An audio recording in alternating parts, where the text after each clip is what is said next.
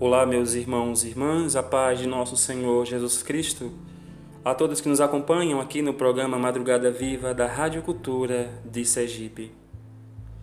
Na nossa catequese e vida de hoje, nós vamos falar sobre a vida pública de Jesus.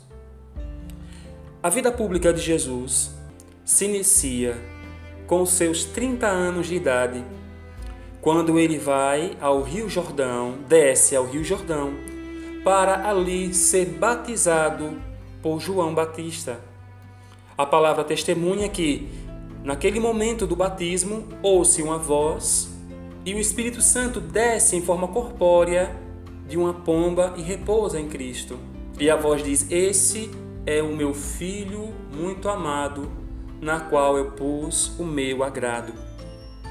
Jesus sai do Rio Jordão e é conduzido pelo Espírito até o deserto para ali ser tentado por Satanás.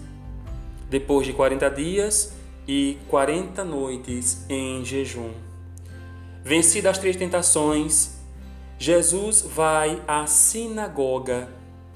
Então, pós-batismo, pós-tentação do deserto, Jesus agora inicia a sua vida pública dentro de uma comunidade o lugar da oração, o lugar da oração dos judeus. Podemos dizer então, Jesus inicia, após o batismo, a sua vida pública dentro da igreja e expulsando um demônio.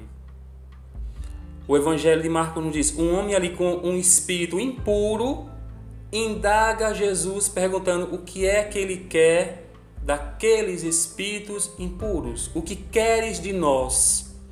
O que nos chama a atenção é, fala de um espírito impuro, mas o espírito impuro usa o plural. O Evangelho de João diz que foi para isso que o Filho de Deus se manifestou no mundo, para destruir a obra do demônio. Aqui o que nos chama a atenção é o seguinte: Jesus inicia a sua vida pública, a sua vida missionária dentro da sinagoga, dentro da comunidade. E muitos de nós, católicos, temos a nossa vida missionária, a nossa vida pública dentro das paróquias, seja como catequista, seja membro de um grupo ou de um movimento.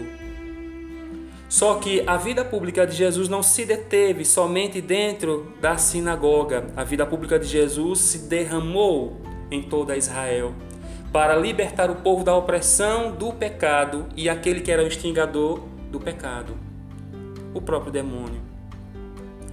Se a nossa vida como católico dentro das comunidades paroquiais é ter uma vida missionária, ela deve se derramar fora da comunidade paroquial. Eu tenho que ser dentro da comunidade uma pessoa e fora dela essa mesma pessoa de vida de oração, de vida de evangelização.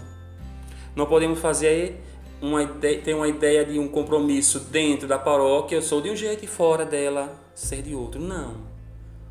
Então, nosso modelo de vida pública, de vida missionária, é a vida da pessoa do próprio Cristo, que veio não para fazer sua vontade, mas fazer a vontade daquele que lhe enviou.